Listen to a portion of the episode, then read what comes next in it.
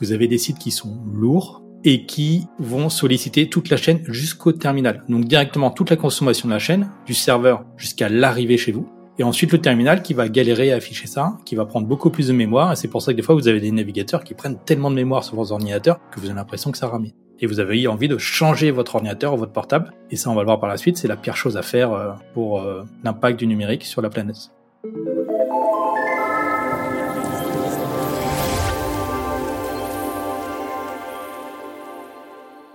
Bonjour à toutes et à tous pour ce nouvel épisode de Jeune Pousse, le podcast Futura consacré aux initiatives positives et à impact. Connectons-nous au sujet du numérique, un secteur qui pourrait être responsable de 7% des émissions de gaz à effet de serre en France en 2040.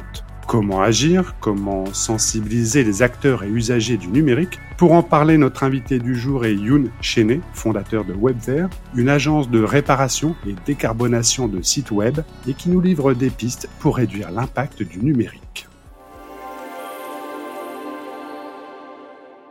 Bonjour Youn, pour commencer, est-ce que tu peux nous parler de WebVer en quelques mots?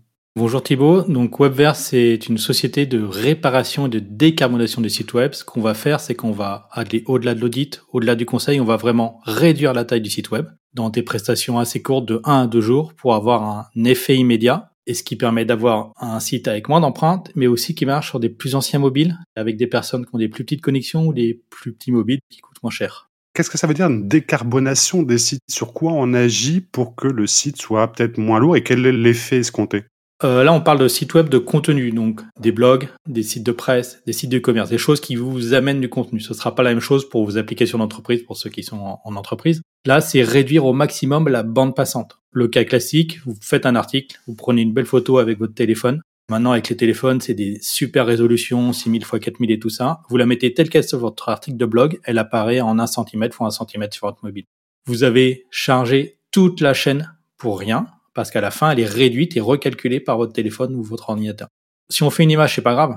Mais si on fait ça sur des centaines d'images, sur des milliers d'images, sur des années, vous avez des sites qui sont lourds et qui vont solliciter toute la chaîne jusqu'au terminal. Donc directement toute la consommation de la chaîne, du serveur jusqu'à l'arrivée chez vous. Et ensuite le terminal qui va galérer à afficher ça, qui va prendre beaucoup plus de mémoire. Et c'est pour ça que des fois vous avez des navigateurs qui prennent tellement de mémoire sur vos ordinateurs que vous avez l'impression que ça ramène. Et vous avez envie de changer votre ordinateur ou votre portable et ça, on va le voir par la suite, c'est la pire chose à faire euh, pour euh, l'impact du numérique sur la planète. Quels sont les éléments les plus impactants? Parce qu'on parle de photos, vidéos, mais il y a aussi les textes. Est-ce qu'on doit réduire les textes? Est-ce qu'il y a tout un mouvement par rapport au Green Code? Est-ce que c'est tous ces éléments-là à prendre en compte ou est-ce qu'il y a des choses qui sont quand même pas plus impactantes d'autres? Alors nous, on part de la donnée. Donc ce qu'on a vu, c'est qu'à 80% des cas, euh, ou un peu moins, 60%, 70%, ça dépend du site, ce sont les images parce que c'est facile à mettre et avec les ordinateurs de maintenant et le matériel de maintenant, c'est facile de mettre des grosses images qui sont affichées en petit. On a même vu des affiches qui partaient à l'impression qui étaient pour mettre des petites vignettes sur un site web. Ensuite, vous avez les réglages techniques serveurs, donc toute la partie que vous voyez pas pour que ça vous amène l'image qu'une fois et que vous repassez le lendemain, l'image ne repasse pas. Et ensuite, vous avez tout ce qui est optimisation du code ça, on, a mesuré, c'est moins de 5, 4, 10% de l'impact. Donc c'est pas là où on travaille le plus. Déjà, travaillons vraiment sur le gros volume. Et quand je le dis gros volume, par exemple sur la métropole de Rouen, on a enlevé les deux tiers du site web sans que personne ne voie la différence quand ils vont dessus et sans changer la technologie. Ce qui est intéressant. Ensuite, la réduction éditoriale, moi, personnellement, je suis contre. Ma maison consomme beaucoup moins qu'une grande bibliothèque. Comme mon petit blog consomme beaucoup moins que lemonde.fr. Peut-être que le monde.fr la bibliothèque sont plus importants pour la cité, pour la démocratie, que mon petit blog ou ma petite maison personnelle. Et pour moi, réduire le volume pour être moins intéressant, c'est pas bon. Et par contre, là où on peut jouer, c'est que par exemple, quand on arrive sur un site, on veut voir le contenu, mais avant, on, se prend trois pop-up, dix pubs, euh, voulez-vous être dans la newsletter, etc. Alors qu'on veut juste lire les 20 lignes de texte. Et pour moi, c'est pas, c'est pas aux journalistes ou aux écrivains de lire leur texte, parce que ça, ça se compresse hyper facilement, c'est hyper facile, ça se fait depuis les années 70, c'est pas un problème. Par contre, l'autre point, mais Google surveille ça en ce moment, c'est plus les textes automatiques qui sont générés par IA, qui sont là pour combler des pages automatiques pour aider au référencement de manière artificielle. Et là, la dernière mise à jour de août-septembre de Google est là pour repérer ça et le faire que ça soit inopérant pour que les pratiques euh, cessent de ce côté-là. Mais surtout, continuer à écrire des choses intéressantes. On va essayer en tout cas.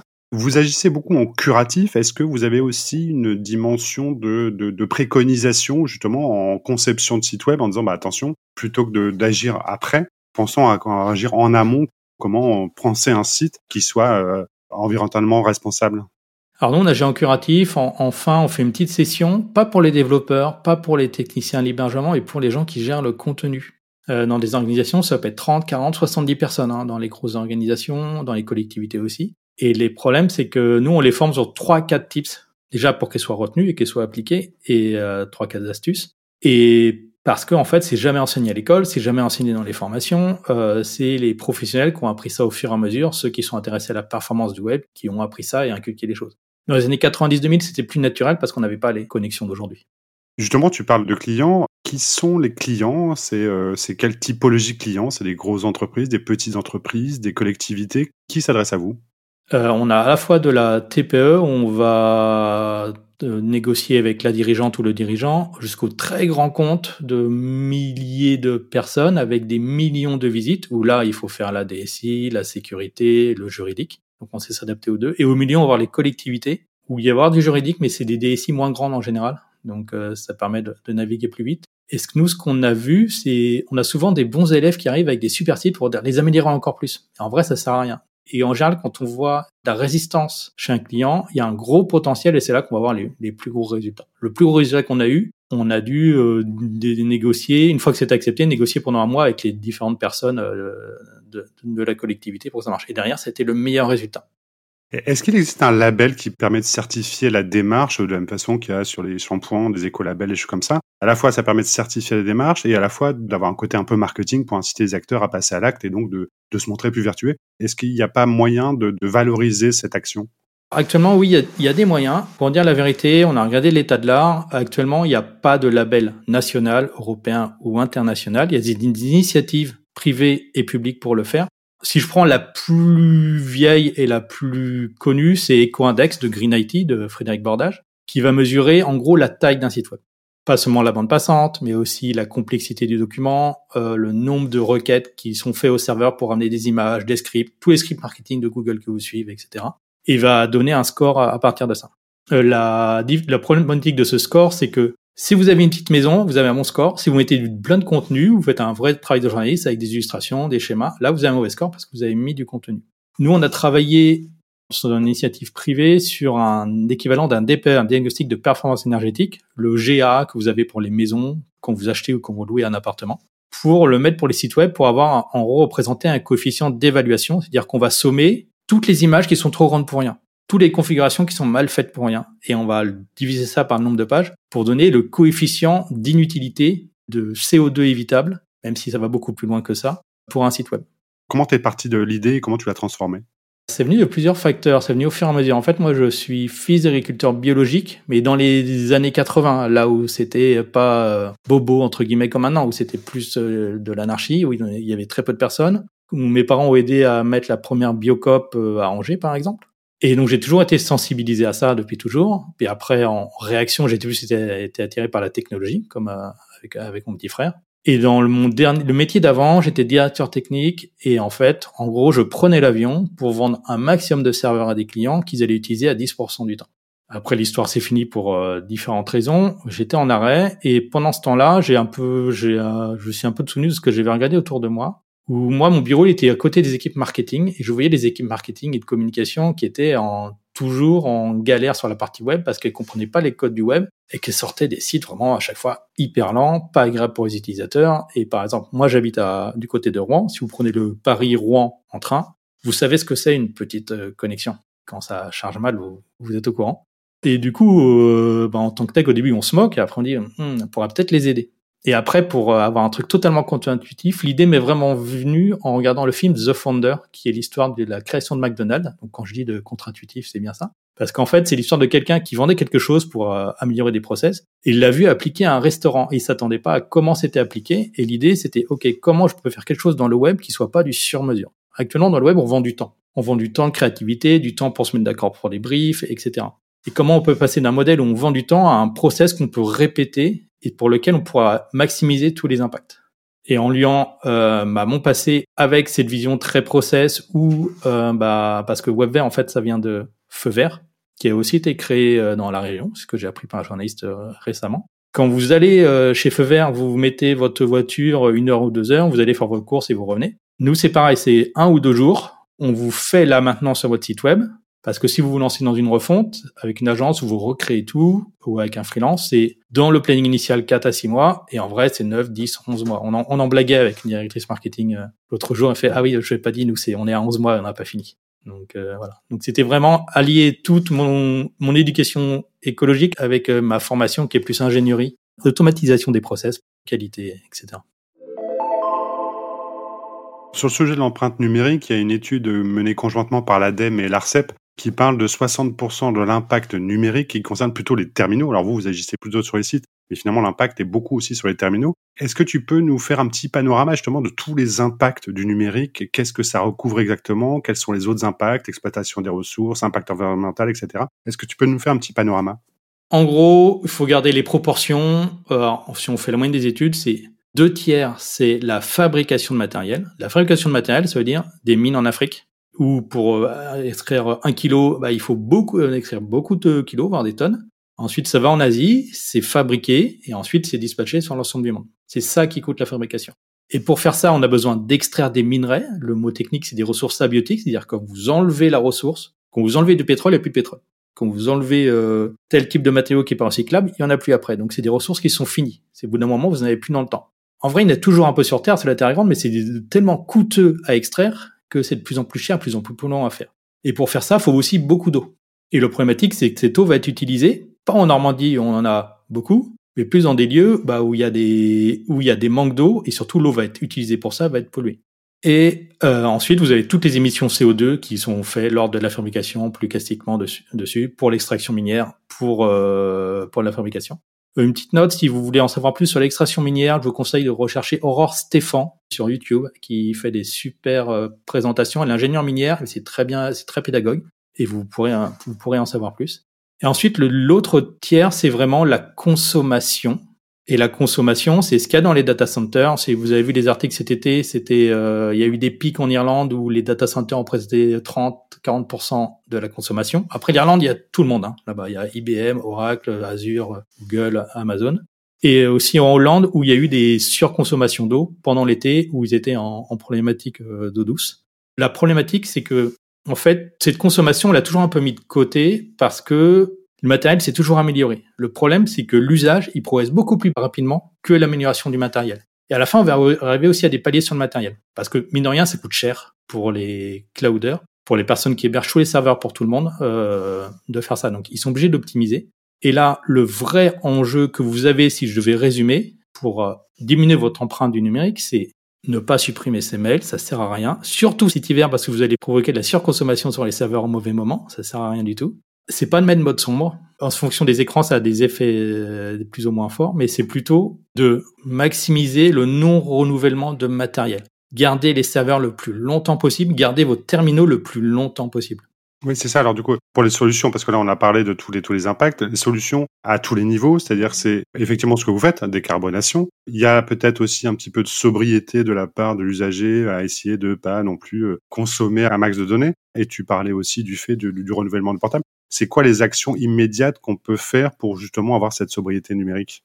L'autodiscipline sur la non-consommation numérique, c'est compliqué pour l'humain, tout simplement. Après, moi, je suis plus avantage pour porter la responsabilité sur les entreprises et les collectivités. C'est-à-dire que vous, en tant que particulier, l'action, c'est vous gardez votre iPhone, votre Android un ou deux ans de plus. Votre ordinateur, vous gardez deux, trois, quatre ans de plus. Si vous êtes un professionnel de l'IT, vous essayez de conserver vos serveurs un peu plus longtemps. Mais pour faire ça, il faut que vos applications restent compatibles? Il faut qu'il y ait encore le support en termes de sécurité, sinon vous n'avez pas l'application de banque avec. Il faut que vos sites soient rapides. Il faut que vos applications euh, de gestion quand vous allez sur le web soient rapides. Il faut que Facebook soit rapide. Il faut que tout le monde soit rapide. Parce que si c'est trop lent, vous aurez toute la volonté du monde, vous allez renouveler votre portable. Je prends un exemple. Actuellement, là, sur l'iPad 2016 de ma belle-mère, YouTube ne fonctionne pas, Le Bon Coin ne fonctionne pas. On est obligé d'aller sur le site web. Alors que sur le site web, ça marche bien.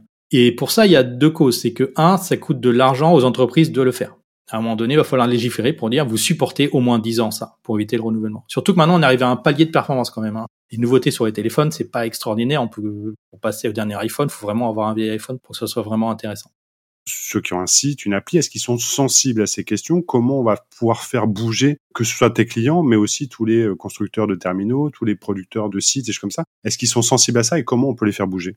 Il y a deux choses. Il y a un, on va dire, les grands fournisseurs de type Apple et Google. Google, ils sortent les Google Pixel, qui sont leurs téléphones phares pour Android. Avant le confinement, ils avaient trois ans euh, de support logiciel. Personne ne leur disait rien. L'année dernière, ils ont ressorti les nouveaux. Ils ont dit on a trois ans de support logiciel. Là, ils se sont, ils ont eu un petit bad buzz sur Twitter. Donc déjà, les consciences ont changé, le public a changé, le public regarde maintenant. Et là, la problématique actuelle quand vous avez une application mobile, c'est que souvent, toutes les startups, les entreprises qui ont des applications vont supporter la version courante et la version juste avant. Donc, si par exemple vous êtes en version 14, ça va supporter la 14 et la 13 derrière. Et tous ceux qui ont des versions avant, où c'est bloqué au niveau des constructeurs, euh, c'est pas supporté. Donc, si vous êtes acteur, faites que votre application soit supportée par le maximum de téléphones. Faites que votre site web soit le plus rapide possible. Faites que votre application soit le plus rapide possible.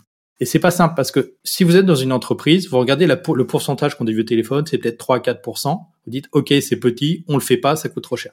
Ça, c'est la première raison. La deuxième raison sur mobile, c'est que sur les plus vieux téléphones, c'est lent parce que faire des, choses performantes, ça prend du temps. Et du coup, si c'est lent, les gens vont mettre des mauvaises notes. Donc des fois, les applications vont être retirées alors qu'elles sont pleinement fonctionnelles, choses un peu plus lentes pour éviter d'avoir des mauvaises notes sur les stores. Et ça, je, l'ai appris récemment. Et en gros, se dire, si vous êtes particulier, si, si c'est lent sur un vieux téléphone, s'il vous plaît, mettez pas une mauvaise note. Vous faites le contraire de ce que vous voulez avoir. Et après, ça veut dire des, se focuser sur les bonnes choses. Je vais prendre deux exemples. Un, le site dalkia.fr, où ils ont mis en gros pour dire, le site est moche, c'est normal parce qu'il est écologique. Ce qui est complètement faux, que votre écran il affiche deux couleurs ou 16 millions de couleurs, c'est pareil, hein, ça consomme pareil. Et ils ont mis des gimmicks euh, de dithering sur les images. Vous savez, des images en, deux couleurs avec euh, des points, genre impression. Et en fait, moi, j'ai analysé le site avec nos outils. Il y avait 40% d'inutilité sur le site. Il y avait une photo de mairie en dithering. La photo stock source était plus petite que la photo affichée sur le site. Donc en fait, les gens se sont beaucoup beaucoup allés sur les gimmicks de l'éco-conception plutôt qu'aller vraiment à la source, sur ce qui, qui fait la chose. Et là, ils auraient juste travaillé, je sais pas, 4 heures de plus, ça aurait, ça aurait fait le job. Je prends un autre cas, c'est SNCF Connect. Vous savez, ils ont mis une nouvelle application avec une nouvelle interface qui a eu des gros problèmes d'accessibilité sur les personnes. Les gens étaient perdus, il fallait poser des questions. Personne n'avait compris qu'il fallait poser des questions. Ça, c'est du design, c'est autre chose. Par contre, ils ont mis un mode sombre pour que ça consomme moins. Donc, le mode sombre, en fonction de votre technologie d'écran, ça consomme moins ou ça consomme pas moins. Déjà, ça dépend sur la proportion. Et ensuite, on est sur un petit pourcentage. Par contre, ils utilisent un framework technique qui permet d'avoir une compatibilité jusqu'à des versions d'Android 6. C'est-à-dire, ça me permettait de remonter jusqu'à 10-12 ans avant, quand même. Et en fait, ça, non, ils l'ont pas fait. Ils ont juste pris les dernières versions et le problématique, c'est par exemple si vous êtes euh, des choses très grand public comme SNCF Connect ou Le Bon Coin qui, ou Doctolib, en vrai, 3-4%, c'est quasiment, euh, ça peut être plusieurs millions de personnes, ça peut, ça peut être un million de personnes, c'est pas négligeable. Et là, c'est mettre le budget ou le temps en extra pour pouvoir rendre compatibles ces applications avec le passé. C'est du budget en eux pour eux, hein. c'est pour ça que c'est problématique. C'est pour ça un moment, il va falloir que la loi passe pour avoir du support logiciel en plus. Il y a des choses qui sont prévues pour 2024, parce qu'actuellement, on a fait sur le matériel. Mais le matériel, il peut tenir. Si le logiciel est plus compatible ou est trop lent, euh, ça, vous êtes obligé de changer le matériel. Donc, c'est les deux sont imbriqués derrière. Si tu avais un message euh, que tu voudrais adresser justement aux personnes qui nous écoutent, qui ont envie de changer le monde, mais qui n'ont pas encore osé le faire, ce serait quoi? Quel message, quel conseil tu pourrais donner? Il faudrait dire que les pessimistes qui disent que c'est plus la peine euh, auront peut-être raison, mais c'est les optimistes qui font avancer le monde et que actuellement le climat est dans un point particulier où euh, vous savez par exemple si vous vous faites agresser par le métro, plus il y a de monde autour de vous, moins il y a de chances pour quelqu'un vous vienne vous aider parce que tout le monde pense que c'est l'autre qui va agir. Pour le climat, on fait ça à 6 milliards d'habitants. C'est ah c'est aux pétroliers d'agir, ah non c'est au train, ah non c'est aux avions, ah non c'est à la sidérurgie, ah non c'est à l'informatique, ah non c'est à ça. Donc si tout le monde regarde l'autre pour pas faire, on n'avancera pas. Donc moi ce que j'ai choisi pour ma vie c'est on fait une petite partie, c'est une goutte d'eau dans l'océan, mais on va la faire quand même. Et si tout le monde, avec sa spécialité, son expertise, fait sa goutte d'eau dans sa partie, on pourra gagner au fur et à mesure et avoir un monde plus soutenable. Là, les courbes de température vont être difficiles, mais c'est comment on, essaye de l'adoucir un peu et que on y reste euh, une terre vivable pour nos enfants et nos petits-enfants. La terre va survivre, hein. c'est plus nous la question. C'est ce qu'on souhaite. On va s'arrêter sur ce message d'espoir, j'espère. Merci Youn pour toutes ces explications. Vous qui écoutez ce podcast, n'hésitez pas à poser des questions, des suggestions, laisser un commentaire. Et puis, bah, n'oubliez pas de vous abonner au podcast Jeune Pousse. Les prochains épisodes s'annoncent plutôt passionnants. Merci Youn, à bientôt. Bon courage pour tes prochaines échéances. Merci à vous. Et à bientôt à vous, chers auditeurs.